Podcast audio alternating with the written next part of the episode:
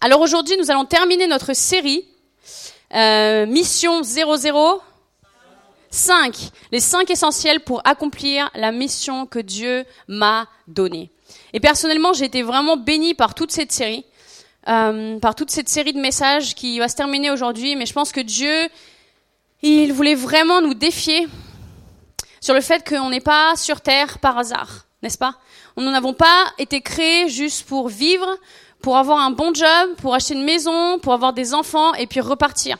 Notre, notre mission sur terre va au-delà de tout ça, n'est-ce pas? Et Dieu nous donne un travail, nous donne une famille, nous met dans des, des endroits, dans des situations pour que nous puissions accomplir notre mission. Amen.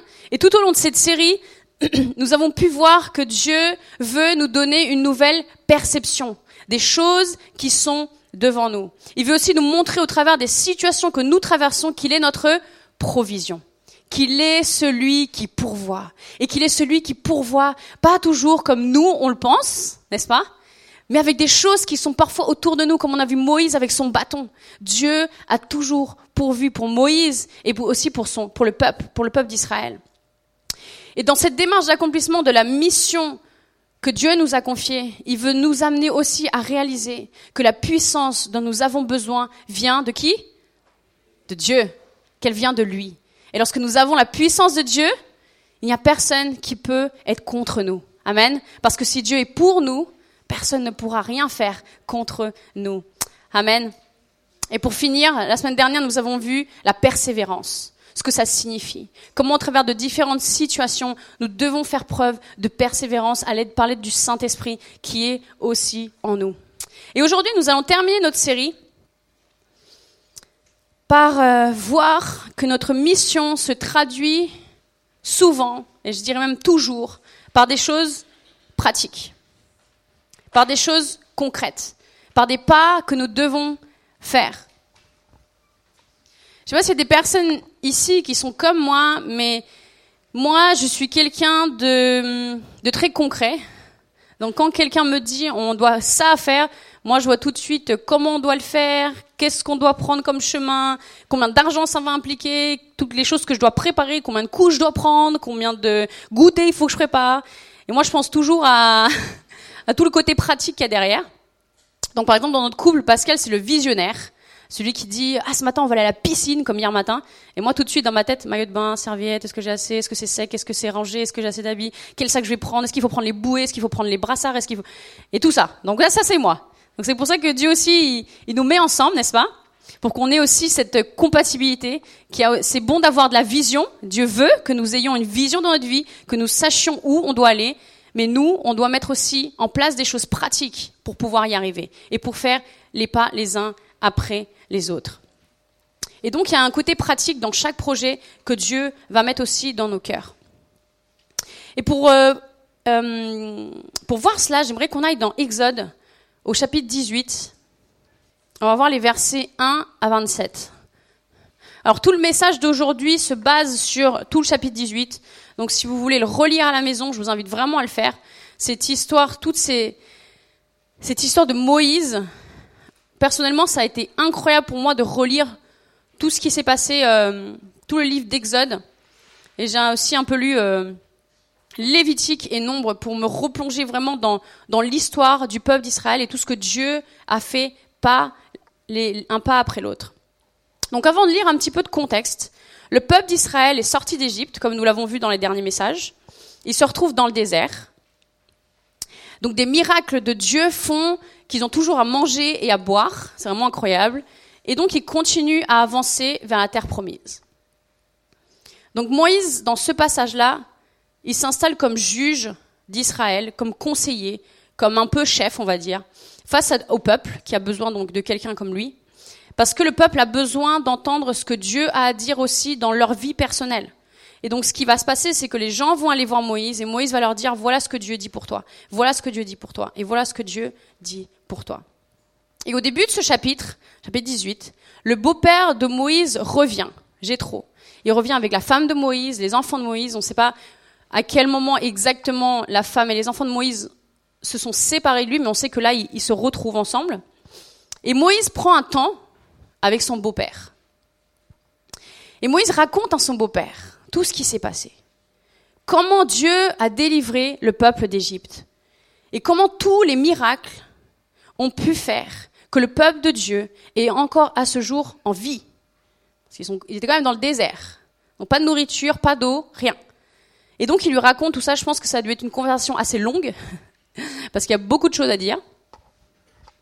Et puis le lendemain, voilà ce que nous dit la Bible, on va prendre des versets 13 à 19. Le lendemain, Moïse siégea pour juger le peuple, et le peuple se présenta devant lui depuis le matin jusqu'au soir.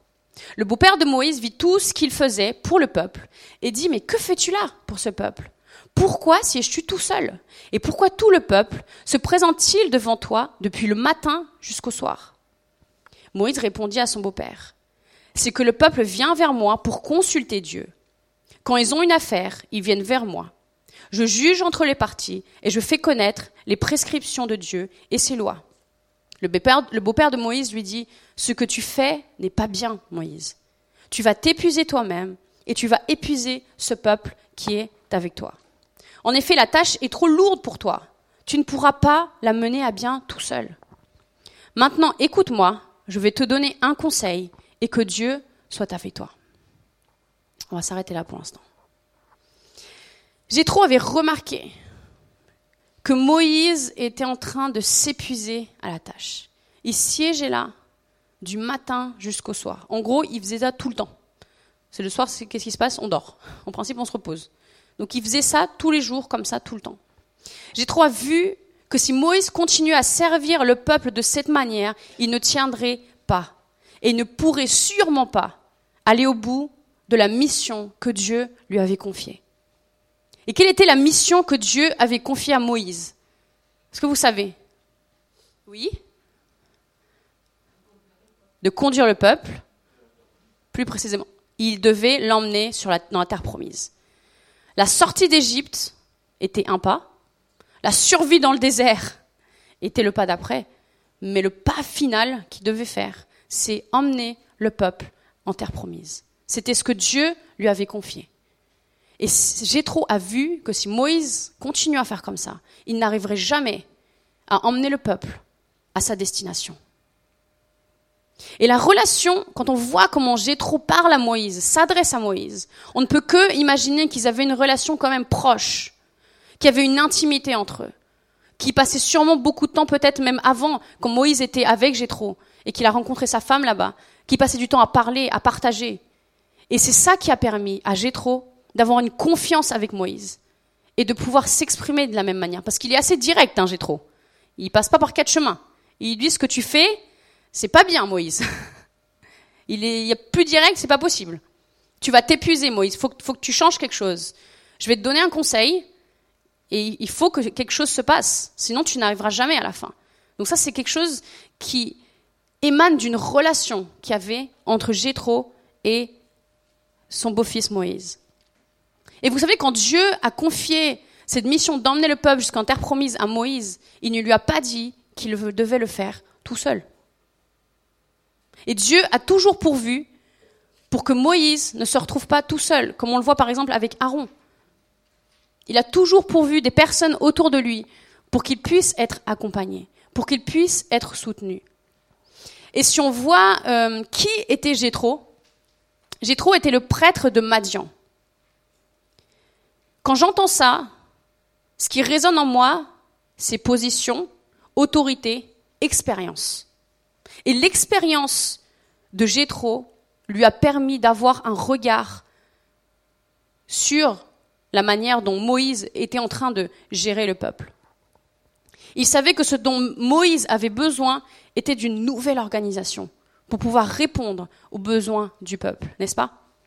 Et je pense que Dieu souhaite pour nous aussi que nous nous mettions en marche vers notre mission et surtout que nous nous entourions des bonnes personnes pour pouvoir accomplir la mission que Dieu nous a confiée. Dieu ne nous envoie pas quelque part tout seul. Il va mettre des personnes autour de nous qui vont être des appuis, qui vont nous encourager, qui vont nous, nous, nous relever parfois pour nous aider à accomplir notre mission. Donc mon premier point, c'est entoure-toi des bonnes personnes, vont être de bons collaborateurs, vont être de bons bras droits. Mais d'autres personnes sont appelées à être dans, la, dans notre marche et qui vont être comme des points de repère pour nous. On dit aussi plus loin. Et il y a une seule manière d'aller plus loin, c'est d'être accompagné de quelqu'un. Vous savez, on pense parfois qu'on peut faire des choses tout seul, comme peut-être Moïse. Et je pense que la démarche de Moïse, pas forcément, moi j'ai le pouvoir, moi je peux le faire. Mais c'était sa solution peut-être, pas parce qu'on l'a souhaité, mais parce que c'est juste arrivé. Mais c'est parce que Dieu souhaite pour nous. Il veut placer, nous accompagner et qu'il puisse nous aider à avancer il y a d'autres exemples aussi dans la Bible qui puissent s'appuyer, pour qu'ils puissent s'encourager et être comme des modèles pour qu'ils puissent avancer à leur tour. Paul, que Paul a adressé à Timothée. Et hum, on voit que Paul enseigne Timothée à faire le ministère, n'est-ce pas, dans ses lettres. On voit comment il s'adresse Timothée. Et dans lettre aux Corinthiens, on voit aussi que Paul s'adresse à Timothée en disant qu'il y avait entre eux.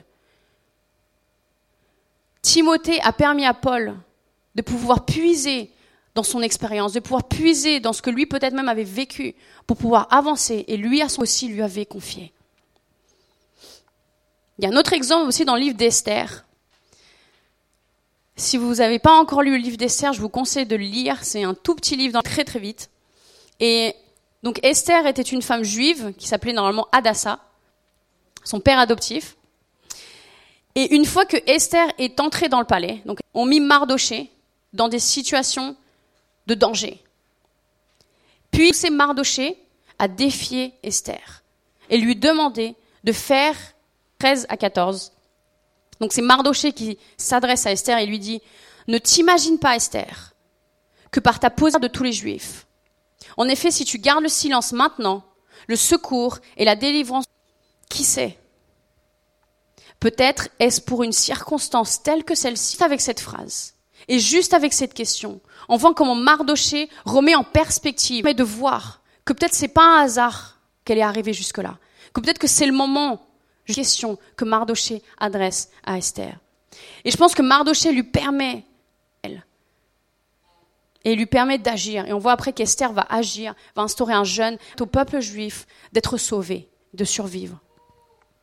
Et vous savez, c'est des choses Frères et sœurs, je pense que nous devons ouvrir nos cœurs et on doit à nous encourager. À certaines personnes, à nous défier.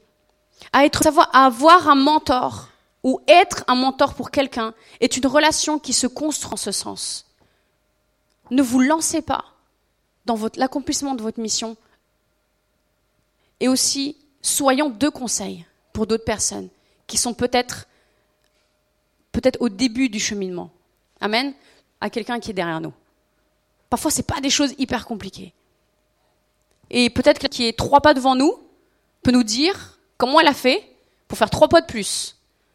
Et vous savez, c'est juste la mise en pratique d'un verset dans Matthieu 28, verset 10, de toutes les nations des disciples. Et ça, c'est la mission de chacun d'entre nous. Le, le, verset général est notre mission à chacun d'entre nous. Dieu dit par là que tu es fils et la fille spirituelle aussi de quelqu'un. Amen. Et vous savez, il y a, c'est le fait d'être orphelin spirituellement. Il y a des personnes qui n'ont pas de repères. Dans la vie de tous les jours, on peut se construire seul jusqu'à un certain point. Et souvent, on parle de regard extérieur, n'est-ce pas Qui va avoir un regard pas d'après. Parce que nous, on ne sera pas capable d'être objectif à ce moment-là. Lida, je pense que tu te trompes là. Je pense qu'il ne faut pas que tu fasses comme ça. Lida, je pense que tu as bien fait de faire ça.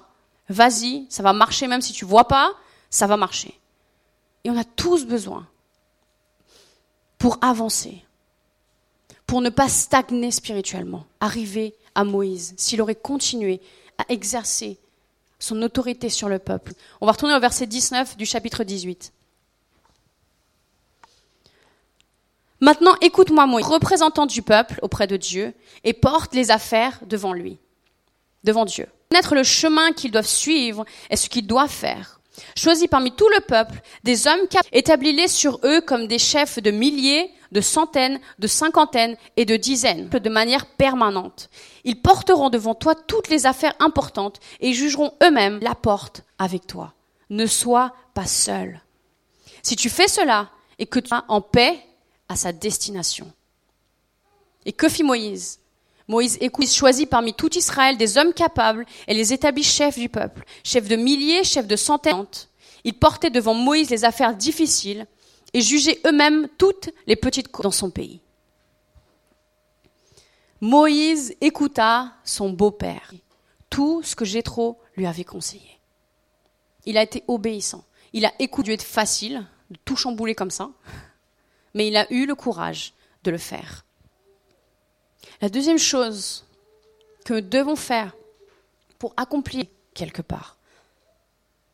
Vous savez, notre problème parfois, on veut du résultat, maintenant, que ce soit visible, tout de suite. Et nous devons faire un pas d'abord. Par un pas.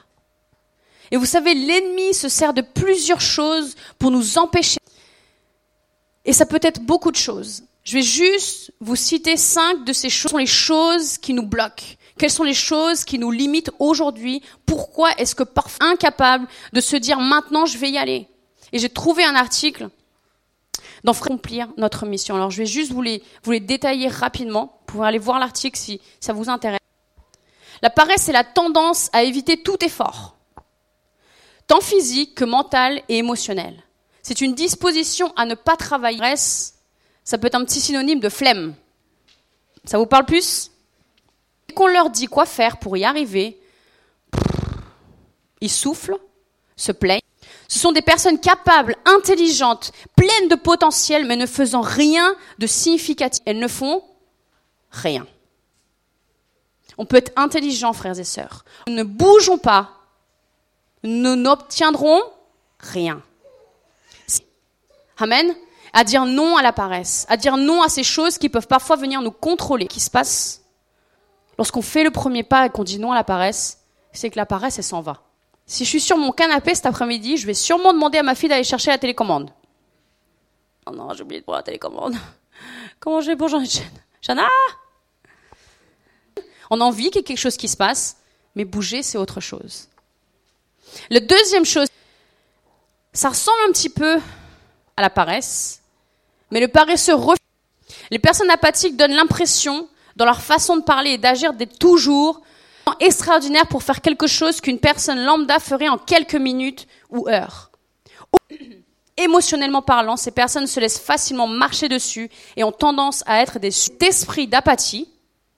Nos progrès sont si lents qu'en dix ans, nous n'aurons quasiment rien bâti. Cela nous décourage, nous fatigue et nous finissons par vouloir c'est un peu différent que le fait de persévérer. Hein. C'est si aujourd'hui je prêche à une vitesse ralentie, je vais vous perdre. Et je vais me perdre moi-même d'ailleurs. Et vous savez, c'est une ruse de l'ennemi, l'apathie. Parce que comme on vient de voir, on ne voit pas de résultat énergie en Dieu, cette énergie va pouvoir être la nôtre et nous allons pouvoir avancer pas que nos yeux soient fermés spirituellement et que nous ne voyons pas les progrès que nous faisons et que nous de foi que nous faisons. Amen, frères et sœurs. Il est temps d'avoir de l'énergie, les yeux. Le troisième chose, c'est l'incrédulité. L'incrédulité, c'est l'absence de foi. C'est un état d'esprit de quelqu'un qui doute de ce qu'on lui dit. C'est refuser de croire ou avoir une petite foi stagnante. Dès qu'on commence à douter de Dieu et de sa capacité, on ouvre les portes au doute, aux confusions et à la peur. L'incrédulité nous décourage et aspire toute joie nous en oublions nos projets. Et ça, c'est aussi ce que l'ennemi veut. Il veut qu'on oublie qu'on a commencé à marcher en cette direction vers notre but. Et il veut qu'on se détourne de cela. Et qu'on oublie quelle était notre destination. La quatrième chose, c'est la peur. La peur découle, oui, du manque de foi, donc de l'incrédulité. Quand nous remettons à Dieu, Dieu en question, nous remettons tout en question. C'est une grande porte ouverte à l'ennemi. La peur est une arme de Satan pour paralyser toute personne qui croit en Jésus-Christ.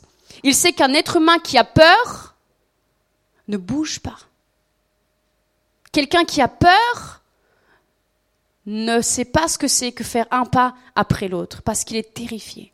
Il reste immobile et finit par faire demi-tour pour retourner dans la zone de confort et de sécurité. Ça vous rappelle pas quelque chose? Le peuple d'Israël qui flippait à chaque fois qu'il fallait faire un pas de foi et qui se disait mais l'Égypte c'était pas si mal. Les coups de fouet, travailler toute la journée, tout le temps, c'était pas si mal. Pourquoi est-ce qu'on est là? Ça c'est la peur. Quand la peur prend le dessus sur nous, on est incapable d'atteindre notre mission. Et pour terminer, il y a la superficialité. Une personne superficielle n'a pas de profondeur. Les difficultés et les défis mettent à nu notre superficialité. Dès qu'un problème survient, elle remet son engagement en question. Dès qu'une difficulté arrive, elle ne veut plus continuer. Dès que les choses se compliquent, elle retourne en arrière. Dès que ses émotions sont un peu touchées, elle abandonne. Une personne superficielle est un grand bébé. Et vous savez, la vie est rude. La vie est difficile. Et même avec Dieu, elle sera toujours et encore difficile.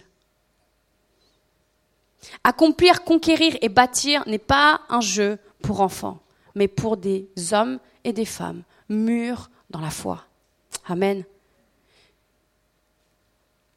Et peut-être que vous êtes reconnu dans certaines choses. Moi, je me suis retrouvée dans tout ça. Dans différents domaines de ma vie. Où la peur vient contrôler.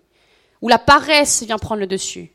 Où parfois même l'incrédulité et la manque de confiance en Dieu vient me, me paralyser et m'empêcher de faire un pas. Mes frères et sœurs, celui qui vit en nous est beaucoup plus fort que celui qui est dans le monde et celui qui a déjà été vaincu. Amen. Nous pouvons surmonter tout ça. Et la raison pour laquelle je cite ça, c'est pas pour pointer du doigt certaines choses, c'est parce que moi, ça m'a concrètement parlé. Et j'espère qu'aujourd'hui, ça va vous défier à voir que vous êtes capable en Christ d'atteindre votre but. Mais que l'ennemi, il dort pas. L'ennemi aussi est là. Et il viendra tout faire pour essayer de nous bloquer, pour essayer de nous paralyser, pour essayer de nous détourner de notre mission, que nous la mission que nous avons à accomplir. Mais nous devons être réveillés. Nous devons veiller. Nous devons être des chrétiens, des fils de Christ, des fils et des filles de Christ, qui savons quelle est notre mission et qui avons confiance en notre Dieu. Amen. Et vous savez, j'ai lu quelque chose cette semaine qui m'a vraiment fait comprendre ces points aussi. Il disait, l'ennemi est réel, mais il n'a que le pouvoir que nous lui accordons sur nous. Alors oui, il y a des choses spirituelles qui se passent dans le monde spirituel, on peut être attaqué, mais notre Dieu est beaucoup plus fort que cela. Et concrètement, il y a des pas, il y a des choses que nous devons décider pour notre vie afin de faire le pas d'après. nous ne devons pas être de ceux qui disons c'est trop dur, c'est une attaque spirituelle. C'est, c'est pas possible. Il est contre nous. Parce que notre Dieu qui vit en nous, Amen, qui a son feu en nous, est capable d'abattre tout ça. Est capable de nous, nous, nous amener au pas suivant. Nous sommes ceux qui décidons de dire non à la peur, de dire non à l'apathie, de dire non à la paresse, non à l'incrédulité et non à la superficialité. Nous sommes ceux qui décidons. Et parfois, il est bon de rappeler l'ennemi qui est le chef. Hein Qui est aux commandes du bateau dans lequel on est C'est Christ. Et si Christ dit non, alors nous sommes ceux, l'écho, qui doit dire aussi à l'ennemi non. Ça, ce n'est pas moi. Et ça ne me définit pas. Et je n'appliquerai pas ça dans ma vie. Et on voit que Moïse a décidé de mettre en œuvre les conseils de son beau-père. Et cela a marqué le début de l'organisation du peuple d'Israël. Quand on continue à lire, les passages qui suivent, Exode 20, Exode 21, et toute même les parties d'Apocalypse, c'est le début de Nombre, on voit que parfois c'est des, des passages un peu ennuyants à lire, parce que c'est que de l'organisation. Dieu a dicté au peuple des lois et des ordonnances. En gros, on pourrait prendre tous ces passages et faire le code civil du peuple d'Israël. C'était ça. C'était ce que Dieu voulait qu'applique Moïse mais qu'appliquent aussi les personnes qui étaient sous l'autorité de Moïse, et les personnes qui étaient sous l'autorité de ces personnes qui étaient sous l'autorité de Moïse, et ainsi de suite. Les chefs de 1000, les chefs de, je sais plus, 500, euh, jusqu'à 10. Et ça, c'était la loi de Dieu pour eux. Et le pas que Moïse a fait de dire oui à l'organisation a été suivi par toutes les ordonnances de Dieu, par toutes les lois de Dieu. par tout ce que Moïse allait encore et encore mettre en place par la suite. Tout cela parce que Moïse a fait le premier pas. Et une fois que le premier pas a été franchi, même dans notre vie personnelle, on doit être sûr qu'un autre pas va suivre pour ne pas rester bloqué, mais continuer à avancer. On doit se projeter et toujours se rappeler quelle est la mission que Dieu a pour moi. Qu'est-ce que Dieu veut que je fasse? Et vous savez, ça peut être des choses vraiment très pratiques, comme par exemple, moi j'ai envie maintenant d'être quelqu'un qui passe du temps avec Dieu. Eh bien la chose pratique, et peut-être le premier pas, ça va être de trouver un temps. Parce que c'est bien de le dire, moi je veux passer du temps avec Dieu, Seigneur, s'il te plaît, fais que quelque chose se passe, que je sais pas, quelque chose qui fasse qu'on puisse passer du temps ensemble, s'il te plaît. Et pourquoi je dis ça? Parce que pendant des années, moi, j'ai prié comme ça à Dieu. Et je lui dis, Seigneur, mais j'ai envie de passer du temps avec toi. Mais pourquoi j'arrive pas? Jusqu'au jour où j'ai décidé de, ok, maintenant, le matin, je prends du temps avec Dieu. Point. Et puis, j'ai eu des enfants, donc le matin s'est transformé en, bon maintenant, pendant la sieste de mes enfants, je prends du temps avec Dieu. Et puis j'ai repris le travail, du coup ça s'est transformé en, maintenant le soir, je prends du temps avec Dieu. Et puis il y a autre chose, il y a les connects, et puis il y a des réunions, et puis il y a des trucs, et puis ça s'est transformé en, maintenant, à ce moment-là, je prends du temps avec Dieu. Demain, à ce moment-là, je prends du temps avec Dieu. Et ça, c'est pas les uns après les autres. Et vous savez, c'est des choses pratiques. Si Dieu vous appelle à exceller dans votre travail, quel est le pas que vous allez faire? Vous former, être un bon employé, respecter mes autorités, avoir une bonne relation avec mes collègues? N'est-ce pas? Et ça, ça va être un pas après l'autre, un pas après l'autre. Peu importe l'appel que Dieu a pour vous, il y a des choses pratiques que nous devons mettre en place pour que le pas de foi peut-être que nous allons faire au début soit sûr d'être suivi par un autre pas et qu'on puisse ainsi continuer à avancer et à avancer et à avancer. Le peuple de Dieu était sorti d'Égypte, il avait fait un pas, mais il devait continuer à marcher. Et cela était un grand défi pour eux. On le voit et on l'a vu tout au long de cette série, comment le peuple se décourageait, comment leur foi parfois était superficielle parce qu'au moindre problème, ils avaient envie de faire demi-tour et retourner là où ils étaient. Et j'aimerais qu'on prenne nombre 14, versets 1 à 5. Toute l'assemblée se souleva et poussa des cris, et le peuple pleura pendant la nuit. C'est quand même fort, hein Un peuple entier qui pleure pendant la nuit. Je ne sais pas si vous imaginez. Tous les Israélites murmurèrent contre Moïse et Aaron.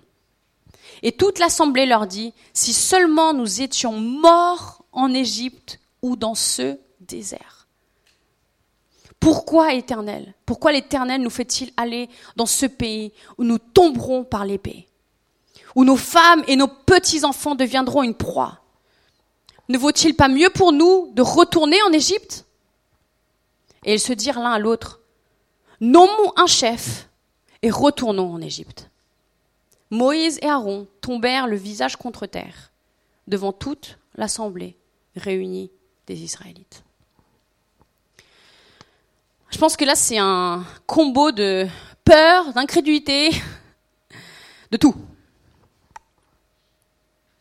Encore une fois, le peuple craque. Aaron et Moïse sont abattus par cette énième crise du peuple le peuple pleure. Et pas seulement ça, mais c'est qu'ils veulent plus arriver à leur destination. Ils veulent nommer un chef et repartir en Égypte. Moïse leur avait annoncé la terre promise. Mais comme ils n'y arrivent pas, et comme on l'a vu dimanche dernier avec Pascal, c'est que devant eux, il y avait des géants. Eux, ils étaient comme des petites sauterelles face aux géants. Alors, Personnellement, je me suis jamais sentie comme une sauterelle face à un géant, mais ça doit quand même être assez quelque chose. Hein je pense que j'aurais très peur. Il ne faut pas oublier que le peuple de Dieu, il a quand même vu la mer s'ouvrir en deux. Le peuple de Dieu a vu de la nourriture tomber du ciel. Le peuple de Dieu a vu de l'eau sortir des rochers.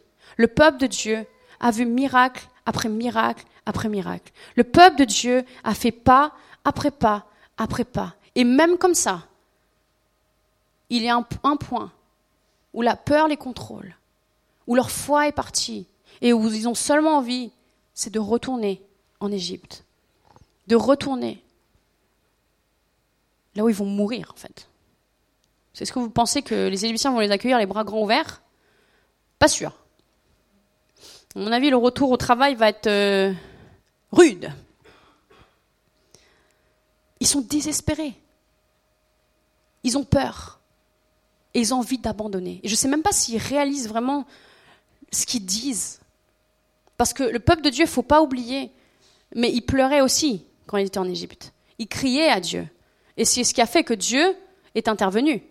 Et là, ils, veulent, ils, crient aussi dans la situation où ils sont, mais au lieu de s'adresser à celui qui a fait tous les miracles jusqu'à aujourd'hui, ils veulent retourner en arrière.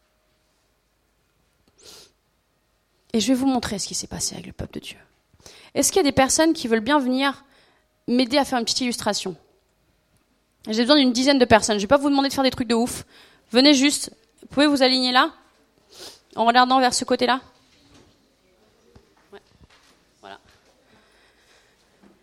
pouvez venir, venez, venez. Super. Allez, Kobe, Clément. Venez, venez. Venez, venez, venez. Alors, 1, 2, 3, 4, 5. Tiens, avance-toi un peu. Euh, là ici. Super. Quelqu'un d'autre? D'autres jeunes? D'autres moins jeunes? Allez, Pascal, viens. Viens là. Tiens, Didier, viens là. On va te mettre euh, à ta place parmi la jeunesse. laissez une petite place à Didier là. Voilà. Ok. T'es prête, c'est faux? Ok. Vous regardez tous là-bas.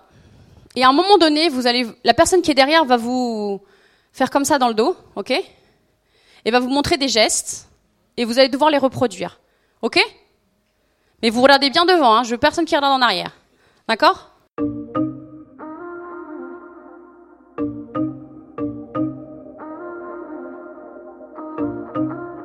Lately I've been reeling, watching the nightly news. Don't seem to find the rhythm, just wanna sing the blues. Feels like a song that never stops. Feels like it's never gonna. Gotta get that fire, fire back in my bones.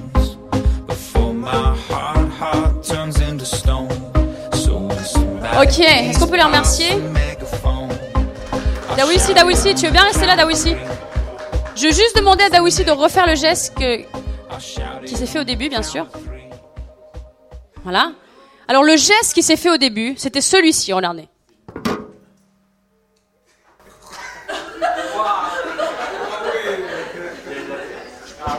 Merci à tous, on peut les applaudir.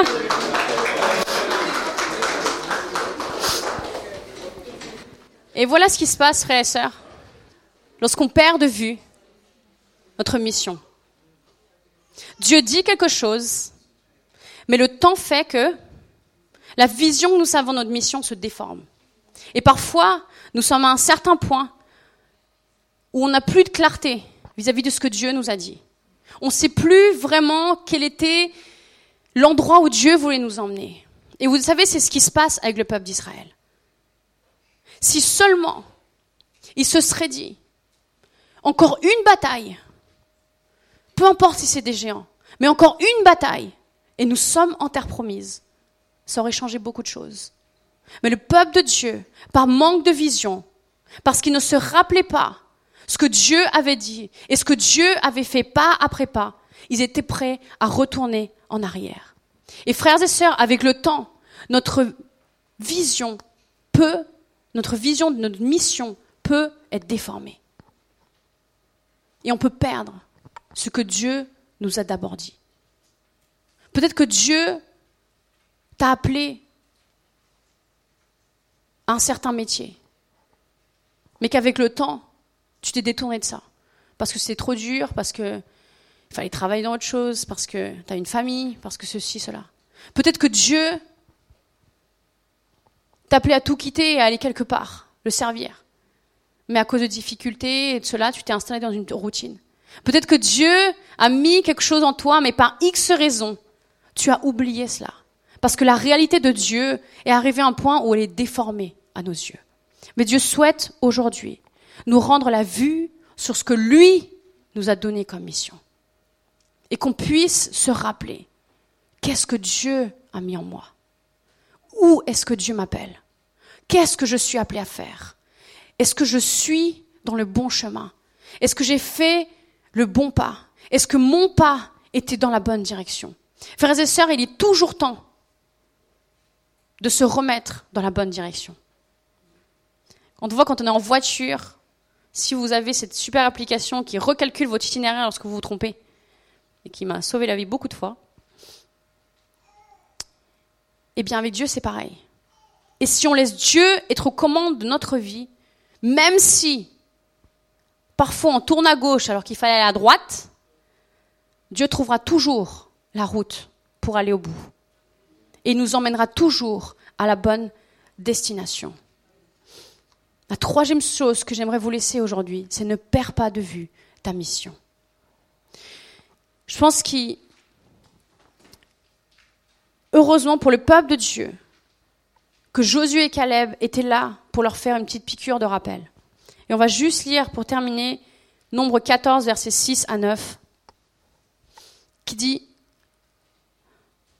Membres de l'équipe qui avait exploré le pays, Josué, fils de Nun, et Caleb, fils de Jéphuné, déchirèrent leurs vêtements et dirent à toute l'assemblée des Israélites Le pays que nous avons parcouru pour l'explorer est un pays très bon et excellent. L'Éternel nous est favorable. Il nous y conduira et nous le donnera. C'est un pays où coule le lait et le miel. Réveillez-vous, c'est ce que Dieu nous avait promis. Le lait et le miel, il est là, il est devant nous. Dieu nous est favorable, il va ouvrir les portes pour que nous puissions prendre cette ville devant nous. Seulement ne vous révoltez pas contre l'Éternel et n'ayez pas peur des habitants de ce pays, car nous ne ferons d'eux qu'une bouchée.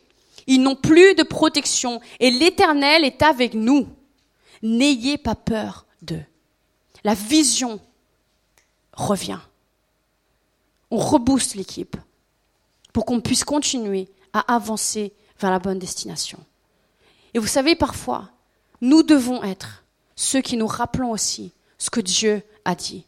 Frères et sœurs, il est temps de commencer à utiliser des post-it spirituels. Il est temps d'écrire dans nos cœurs quel est l'appel de Dieu pour notre vie. Et il est temps que nous soyons ceux qui marchons, mais qui marchons pas sans destination, mais qui marchons vers le but que Dieu nous a donné personnellement. Et si nous faisons ça, nous allons accomplir la parole de Dieu sur terre, la volonté de Dieu sur terre pour ces temps-ci. Amen. Et je pense qu'il y a des choses que nous vivons dans notre Église, en ce moment, et nous devons nous mettre en marche pour vivre ces temps avec Dieu, pour vivre ces choses aussi de manière pratique avec Dieu. Alors je ne sais pas ce que ça signifie comme coup pour vous aujourd'hui, mais je vous encourage à prendre cette décision et dire Seigneur, quel est le pas prochain que je dois faire?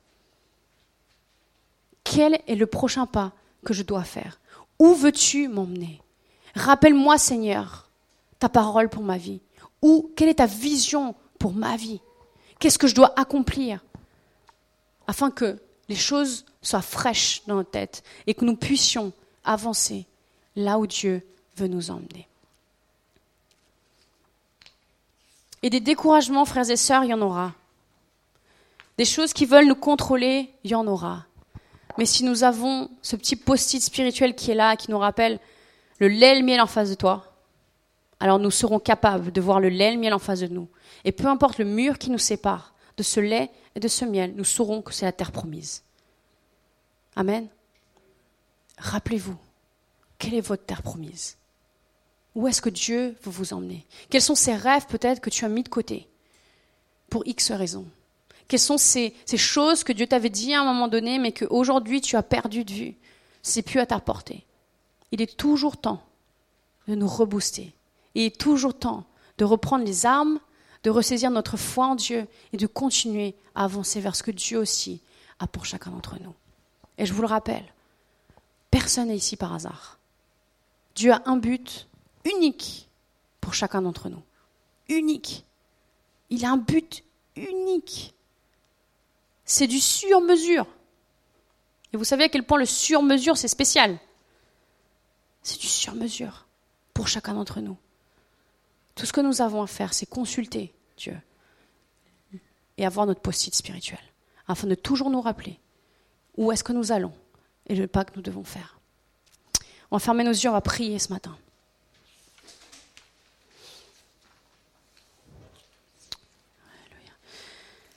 Père éternel, je te remercie pour, euh, pour ta parole, Seigneur. Je te remercie aussi pour ta direction dans nos vies. Seigneur, merci pour chacun d'entre nous parce que tu nous as créés avec un but précis. Tu nous as créés, Seigneur, avec une destinée. Tu nous as créés, Seigneur, avec un objectif. Et peut-être que parfois, Seigneur, la vie fait que nous laissons de côté, Seigneur, notre appel pour d'autres choses qui ont peut-être de l'importance à un moment donné, mais qui ne l'ont plus aujourd'hui. Et Seigneur, je veux juste que nous puissions nous rappeler et que tu puisses nous aider avoir ce post-it spirituel qui nous rappelle où tu veux nous emmener, quelle est notre terre promise. Et oui, il y a un prix à payer pour aller là-bas. C'est vrai. Mais tu es celui qui pourvoit. Tu es celui qui est avec nous. Et peu importe le prix qu'il y a à payer. Seigneur, nous voulons être de ceux qui avançons, de ceux qui allons vers le but, de ceux qui courront cette course, pas seuls, mais qui pouvons atteindre, Seigneur, notre destinée. Seigneur, je prie pour mes frères et sœurs ce matin. Que tu puisses vraiment venir les aider, Seigneur, à mettre en pratique certaines choses. Que ta parole devienne quelque chose de réel. Seigneur, aide-nous à vraiment vivre notre vie pour toi, avec toi, et que ce soit du concret. On ne veut pas seulement être des visionnaires, mais on veut être des visionnaires qui agissent et qui font des choses concrètes et qui voient aussi comment toi tu réponds de manière concrète. Seigneur, je prie aussi pour notre week-end prochain, week-end expansion. On va pouvoir aussi mettre notre foi en action pour voir ce que tu fais déjà au travers de notre Église, ce que tu fais au travers de nous, et ce que tu veux encore faire, Seigneur, au travers de notre Église Imagine a choisi le roi. Seigneur, je te remercie pour chacune des sessions. Je sais que ta présence va être là. Je sais que tu vas être au rendez-vous et que nous allons vivre des temps incroyables dans ta présence. Amen. Amen. Bon après-midi. Profitez du soleil. Reposez-vous. Et on se retrouve vendredi soir à 20h. Donc comme vous avez entendu, il n'y a pas de connect groupe cette semaine. On se retrouve vendredi soir à 20h ici. Si vous voulez arriver à 19h30, vous pouvez. On aura une buvette, on aura un temps d'accueil aussi. Et à 20h, on commencera notre conférence expansion avec Simon et Daria de Marseille. À vendredi!